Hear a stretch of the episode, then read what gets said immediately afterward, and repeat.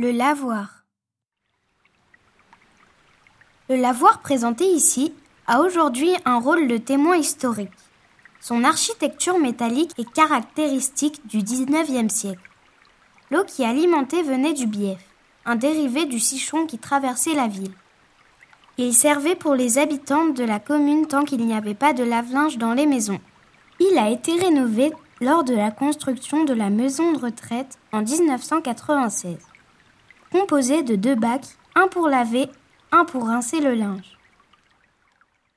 Le lavoir est aussi le témoin d'horreurs passées lors de la Seconde Guerre mondiale, comme ce témoignage du souvenir des pendus de QC en 1945. À l'époque des faits, la fillette alors âgée de moins de 10 ans, fille de boucher, se souvient.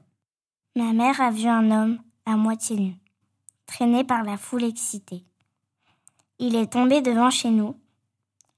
Ma mère a eu peur qu'il soit pendu au crochet de la boucherie.